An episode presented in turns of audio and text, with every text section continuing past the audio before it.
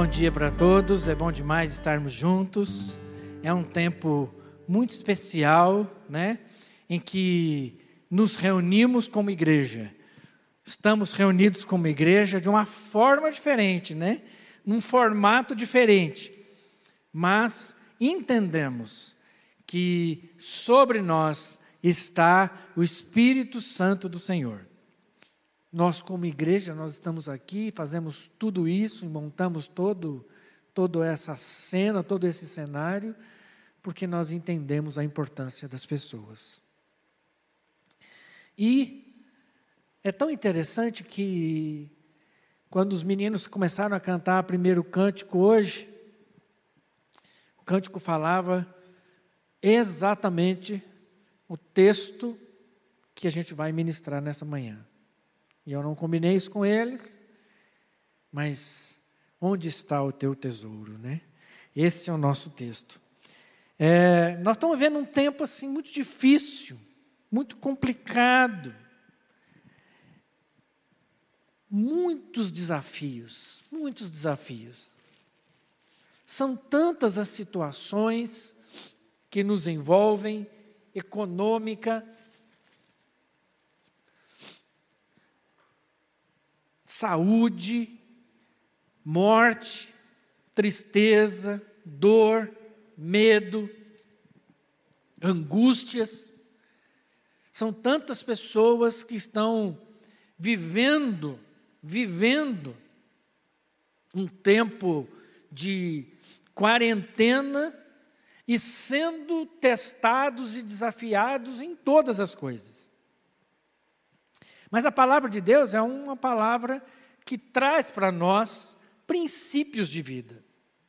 E eu queria então começar falando de um desses mais profundos princípios que a palavra de Deus nos ensina. E eu queria ler com vocês, lá no texto de Mateus, dentro do Sermão do Monte, o texto de Mateus, capítulo 6, versos 19 a 24.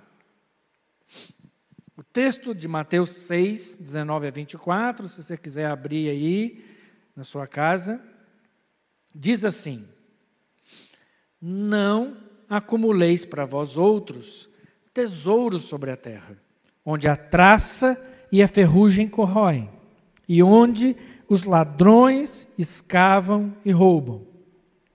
Mas ajuntai para vós, ou para vós outros, tesouros no céu onde traça, nem ferrugem corrói, e onde ladrões não escavam nem roubam. Porque onde está o teu tesouro, aí estará também o teu coração. São os olhos a lâmpada do corpo. Se os teus olhos forem bons, todo o seu corpo será luminoso. Se, porém, os seus olhos forem maus, o teu corpo estará em trevas. Portanto, caso a luz que há em ti sejam trevas, que grandes trevas serão. Ninguém pode servir a dois senhores, porque ou há de aborrecer-se de um e amar ao outro, ou se devotará a um e desprezará o outro não podeis servir a Deus e as riquezas. Nesse texto são colocadas sempre duas alternativas. Primeiro fala dos dois tesouros: um tesouro no céu, onde a traça nem a, nem a ferrugem podem corroer, nem onde os ladrões podem escavar e roubar. Mas fala também de um outro tesouro, um outro tesouro na terra, um outro tesouro não garantido, volátil, rápido, passageiro, suscetível a todo tipo de incertezas, onde a inflação come, as, as situações do mundo podem simplesmente diluir tudo, onde os ladrões podem roubar. Mas o texto fala também de outras duas condições físicas, outras duas percepções físicas: luz e trevas. A luz, e a palavra de Deus fala que os olhos são a, a janela para a qual essa luz entra, ele está dizendo acerca daquilo que é vai dirigir, que vai iluminar a minha vida. Então, pelos meus olhos eu sei o caminho por onde eu devo andar. Mas fala também de uma outra condição, de uma outra referência física, que são as trevas. Então, fala de tesouros no céu e na terra, fala de luz e trevas, e termina falando de outras duas situações: de quem é Senhor sobre a sua vida. E só existem dois senhores: existe Deus como Senhor, e o outro Senhor, diferente do que muitos de nós pensamos, não é o diabo. O diabo não é senhor de nada. O diabo é servo de Deus, usado por Deus por, por, ao, para alguns propósitos. O outro senhor deste mundo é Mamon, que são as riquezas. Então, o que o texto está dizendo é que aonde está o seu coração, aonde estão os seus olhos, estão no Senhor Deus ou estão no outro Senhor, Mamon, dinheiro. Aonde está o seu tesouro? Aonde você tem colocado todas as esperanças, todas as expectativas da sua vida? No que tem baseado todas as decisões da sua vida? Mas o texto não dá opções. Você não tem opções entre onde colocar o tesouro, o Senhor, se está nas luzes ou nas trevas. Não, há só uma opção.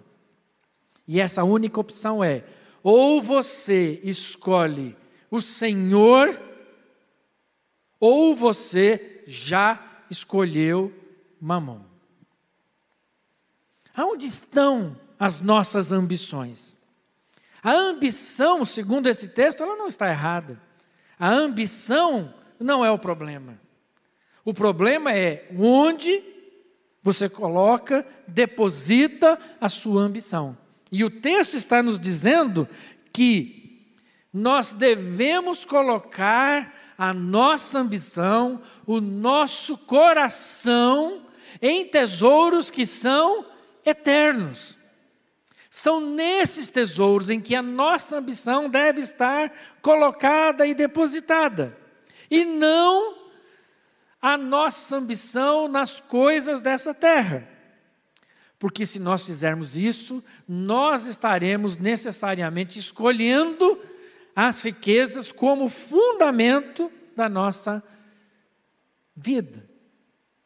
Quando nós escolhemos Mamon como Senhor da nossa vida, automaticamente a nossa luz se transforma em trevas.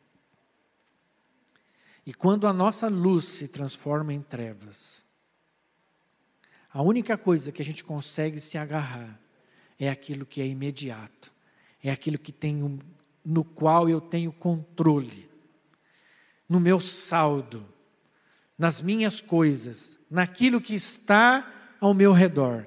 Então, quando nós escolhemos o Senhor, nós automaticamente recebemos da parte dele luz. A palavra de Deus diz que a palavra de Deus é luz para o meu caminho. Então, essa luz, essa iluminação, que é proveniente da escolha que eu faço, da decisão que eu tomo, ela agora vai iluminar o meu caminho, e nessa iluminação eu vou perceber, sabe o que, queridos? Eu vou perceber que há coisas muito, mas muito além do óbvio. do recurso, do dinheiro. Por exemplo, eu vou começar a olhar pessoas. Porque quando eu escolho, quando eu decido colocar o Senhor Deus como Senhor na minha vida e sobre a minha vida, os meus olhos são destampados e eu começo a enxergar as coisas do ponto de vista de Deus. E agora, o meu coração enxergando, ele agora então é ajustado para que o meu coração, e é exatamente onde eu estiver, o meu, o meu coração estará onde estiver o meu tesouro. Então, agora enxergando, eu posso colocar o meu coração na posição, na postura correta, no tesouro correto, no tesouro certo, num tesouro em que não há riscos, não há situações ou momentos em que ele não vai estar guardado, devidamente guardado. E aí o texto que nós lemos, eu parei na, no versículo 24, mas no versículo 25 o texto continua. E o texto continua dizendo o quê? Por isso vos digo. Ou seja, agora que você entendeu o princípio, agora então eu posso explicar como será a sua vida. E aí o texto diz: Jesus dizendo para nós, nos ensinando, por isso entendendo em princípio, agora eu digo para vocês: não andeis ansiosos pela vossa vida, quanto ao que haveis de comer ou beber, nem pelo vosso corpo, quanto ao que haveis de vestir. Não é a vida mais que o alimento, e o corpo mais do que vestes? Observai as aves do céu: não semeiam, não colhem, nem ajuntam em celeiros. Contudo, vosso Pai celeste as sustenta. Contudo, vosso Pai celeste as sustenta. Porventura, não valeis mais, vós, mais do que as aves?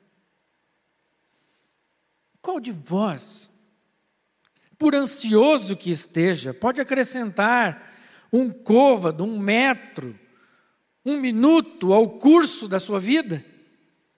E por que andais ansiosos quanto ao vestuário?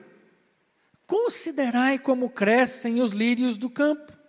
Eles não trabalham nem fiam. Eu, contudo, vos afirmo que nem Salomão, em toda a sua glória, se vestiu como qualquer um deles. Ora, se Deus veste assim a erva do campo, que hoje existe e amanhã é lançada no forno, quanto mais a vós outros, homens de pequena fé. Portanto, não vos inquieteis dizendo: que comeremos, que beberemos, ou com que nos vestiremos? porque os gentios é que procuram todas essas coisas, pois vosso Pai Celeste sabe que necessitais de todas elas. Vosso Pai Celeste sabe que necessitais de todas elas. Então, diante do princípio exposto, agora nós podemos determinar a nossa postura diante da vida e de seus desafios. Entendendo quem é Senhor sobre a nossa vida, eu posso agora olhar para a vida, e a vida vai trazer os seus desafios, os desafios de comer, beber e se vestir. Esses desafios que são as necessidades básicas da vida, eles virão necessariamente. Mas agora, eu não preciso mais andar ansioso por essas coisas. Por quê? Porque quando Deus é Senhor sobre a minha vida, Ele é também Pai Celeste. E o Pai Celeste sabe que nós precisamos dessas coisas.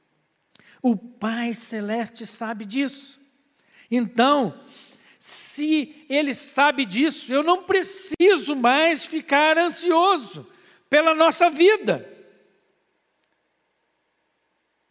Eu não preciso mais do medo, porque a presença do Pai Celeste comigo me dá a absoluta convicção de que eu não vou viver nem um minuto a mais, nem um minuto a menos mas eu vou viver exatamente aquilo que Ele tem para mim.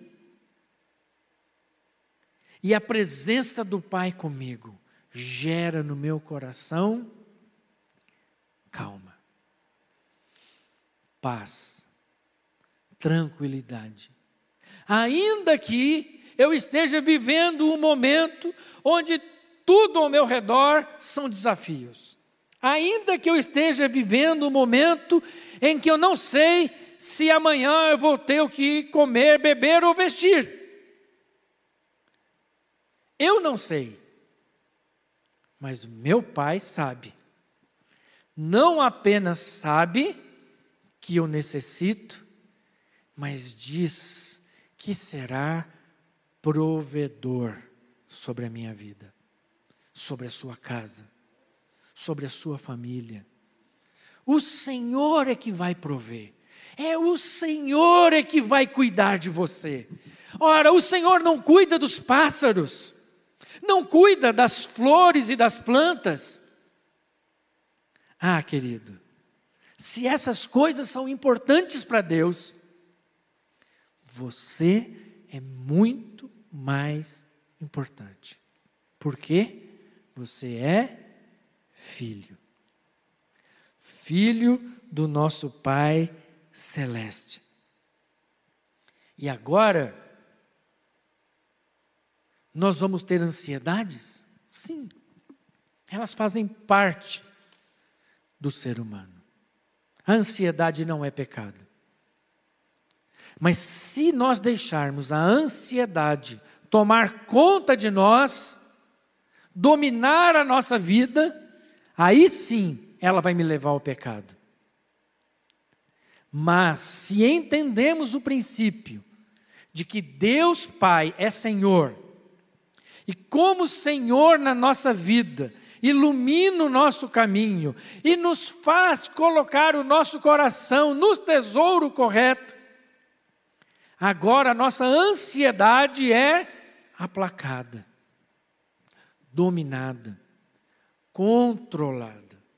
Agora, de forma muito estranha, no meio do caos, no meio de muitos desafios, no meio de muitas incertezas, no meio de, de um grande nevoeiro, eu consigo ter paz. Por quê? Porque a paz não depende de mim ou das circunstâncias ao meu redor, mas a paz depende única e exclusivamente da presença de Deus Pai, o nosso Pai celestial ao nosso lado.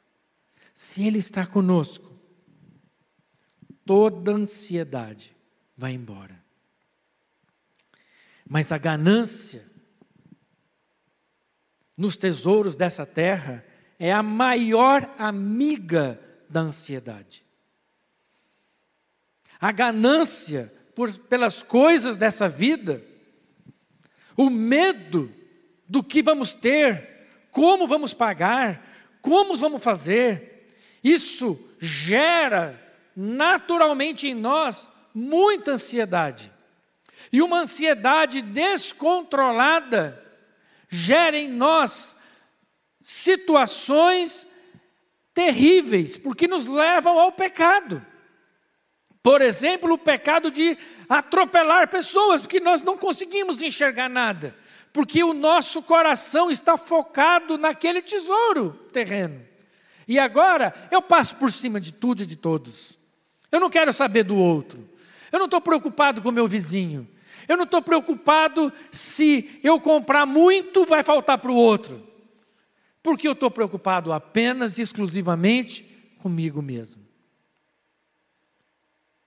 E é por isso que o texto termina, esse texto conclui dizendo o seguinte: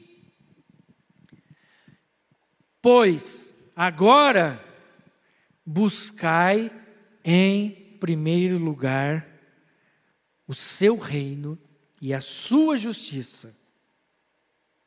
E o que, que vai acontecer? Todas essas coisas vos serão acrescentadas.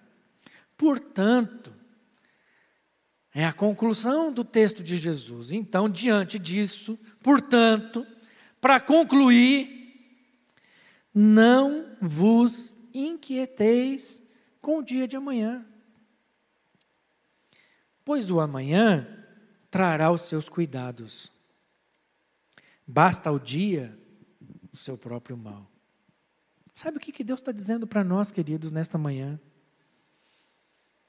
Diante de tudo que nós estamos vivendo, de, diante de toda essa pandemia, de todos esses desafios, sabe o que Deus está dizendo para nós? Busca, em primeiro lugar, o reino de Deus e a sua justiça. E tudo, todas as coisas vos serão dadas, acrescentadas, ministradas. Quando você ajuntar sua família hoje para orar, não peça pelo amanhã. Fala, Senhor, o que eu preciso para hoje? Supre, Senhor, as necessidades da minha casa hoje. Sabe por quê? Porque amanhã o Senhor também o fará. Amanhã é o Senhor que vai prover, como proveu hoje. Então eu preciso aprender hoje, para que amanhã eu não tenha dúvidas de que o Senhor proverá porque Ele é Deus Pai. Mas, queridos, o texto diz assim: a conclusão é: buscai. É um imperativo, é uma ordem. E aí, para a gente buscar o Senhor, a gente precisa fazer o quê? Como é que eu busco alguma coisa que eu perdi na minha casa? Ou que eu não estou encontrando? Eu paro e gasto tempo para encontrar aquilo. Sabe, queridos, nesse tempo de quarentena, Deus nos parou. Quantos pais e mães não têm tempo com a sua família? porque nós estamos sempre tão ocupados, nós estamos sempre tão cheios de compromissos, a nossa agenda está tão cheia, que a gente não consegue ter tempo com os nossos filhos. A gente não consegue parar e ficar uma noite assistindo um filme, não o nosso filme com ele, mas o filme dele com ele.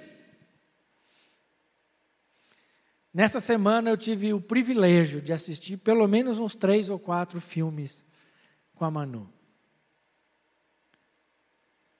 E é interessante, porque assistindo esses filmes com os nossos filhos, filmes que agradam a eles, para eles, a gente pode aproveitar esse tempo para fazer, sabe o quê? Para pegar as lições desses filmes e ministrar no coração dos nossos filhos. Mas o que eu tenho ouvido é de pais e mães estressados, porque não tem tempo. E não sabem lidar com os filhos, porque nunca lidaram com seus filhos. Nunca gastaram tempo com seus filhos.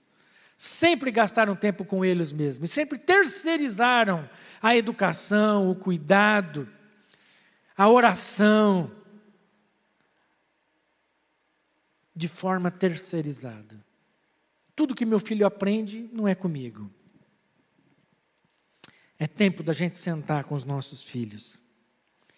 É tempo da gente cuidar deles. E sabe, queridos, enquanto a gente estiver fazendo isso, e as contas vão aparecer, os desafios vão aparecer, e os nossos filhos vão ver como nós lidamos com eles. Diante do desafio, como você lida com ele? em desespero, em ansiedade, em medo, ou em paz. Quando você reúne a família e fala, eu não sei como, como vai ser amanhã, mas hoje nós podemos nos reunir e agradecer ao Senhor porque pelo que temos na mesa hoje. Não se preocupe com o dia de amanhã. O dia de amanhã trará o seu próprio mal e os seus próprios desafios. Mas no amanhã, o Senhor estará conosco, porque o Senhor é provedor sobre a nossa vida, porque o Senhor é o Pai celeste que sabe que nós precisamos de todas essas coisas. E assim como ele cuida dos pássaros e das flores, ah, muito mais ainda, ele vai cuidar de você. Que o Espírito Santo do Senhor possa fazer essa palavra entrar no seu coração, criar raízes no seu coração, e que a paz do Senhor possa invadir a sua vida e a sua família e eu quero pedir agora, queridos, que vocês pudessem se ajuntar aí em família e nós pudéssemos fazer uma oração juntos. Uma, uma oração em que nós vamos declarar quem é Senhor. Em que nós vamos declarar quem é que ilumina o nosso caminho e onde está o tesouro do nosso coração. Então, se você puder parar um pouquinho, junta aí, abrace, aproveita que a família a gente pode abraçar, né? Abra, abrace a sua família e nós vamos orar juntos.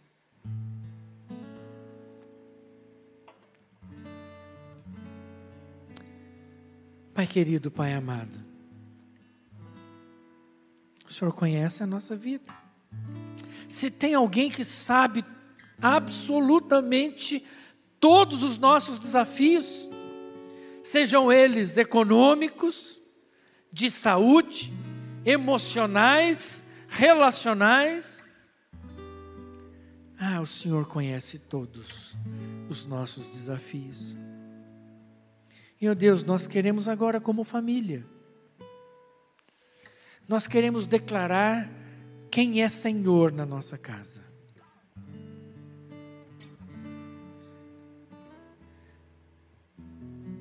Senhor sobre a nossa casa é o Senhor, Deus, o nosso Pai celeste.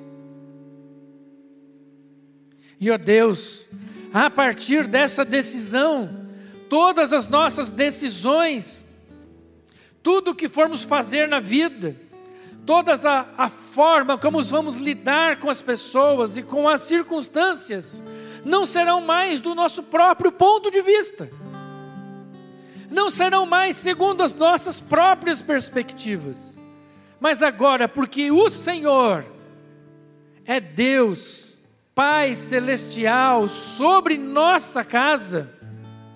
Agora, Pai, queremos olhar as coisas, as circunstâncias, as pessoas, segundo o teu ponto de vista. E ó Deus, em nome de Jesus, em nome de Jesus,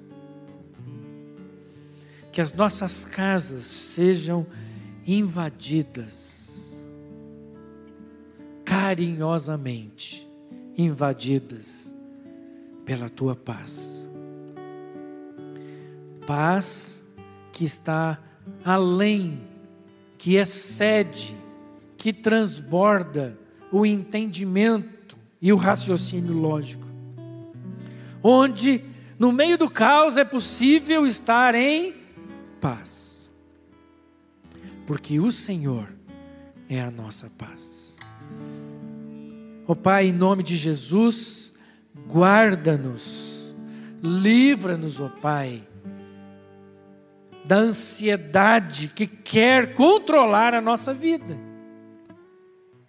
E enche-nos, Senhor, do teu espírito, para que toda a nossa ansiedade seja apresentada diante do Senhor, em nome de Jesus. Amém. Que o Senhor esteja abençoando a sua casa. Tem Pai. Que o Espírito Santo do Senhor seja sobre a sua casa. Que a paz do Senhor seja sobre a sua casa. Que o Senhor faça resplandecer como luz na sua casa. E tenha misericórdia de nós. E nos abençoe. Que você tenha uma boa semana, cheia da presença do Senhor. Em nome de Jesus. Amém.